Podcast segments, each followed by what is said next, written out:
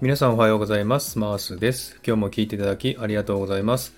このマースラジオはオーストラリア・シドニーからいろんな情報をお届けしています。今日もよろしくお願いいたします。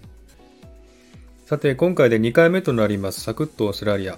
このコーナーはオーストラリアの豆知識をエンジョイしてもらうコーナーとなっております。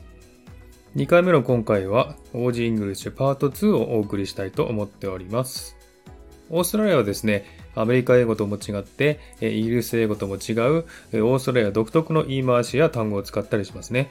そんな表現を少しずつご紹介していきたいなと思っております。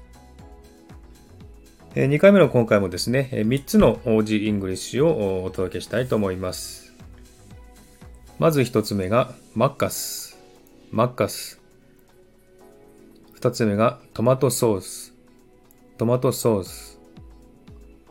3つ目がリフト、リフト。皆さん、この意味が何だかわかりますでしょうか？では一つずつ解説したいと思いますね。えー、マッカス。これはですね、マクドナルドのことをマッカスというんですね。オーストラリア人はですね、何でもニックネームで呼ぶ習慣があるんですね。で、このマクドナルドをニックネームとしてマッカスと呼んでおります。ちなみにですね、えマクドナルドで、え日本だとセットで注文したりしますよね、えこちらではセットと言わずにですね、ミールというふうに言っておりますね。はい、2番目のトマトソースですけれども、これはもうご存知の通り、ケチャップのことをトマトソースと言っております。これもオーストラリアの独特の言い回しですね。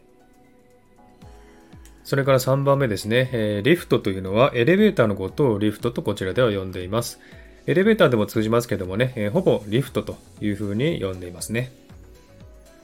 ではもう一度3つの単語を発音したいと思います。1番目がマッカス、マッカス。2番目がトマトソース、トマトソース。3番目がリフト、リフト。はい。えー、こんな感じでね、3つの単語をご紹介しました。皆さんもね、えこれを覚えて使ってみたら面白いと思いますよ。では今日はこの辺で終わりにしたいと思います。今日も聴いていただきありがとうございました。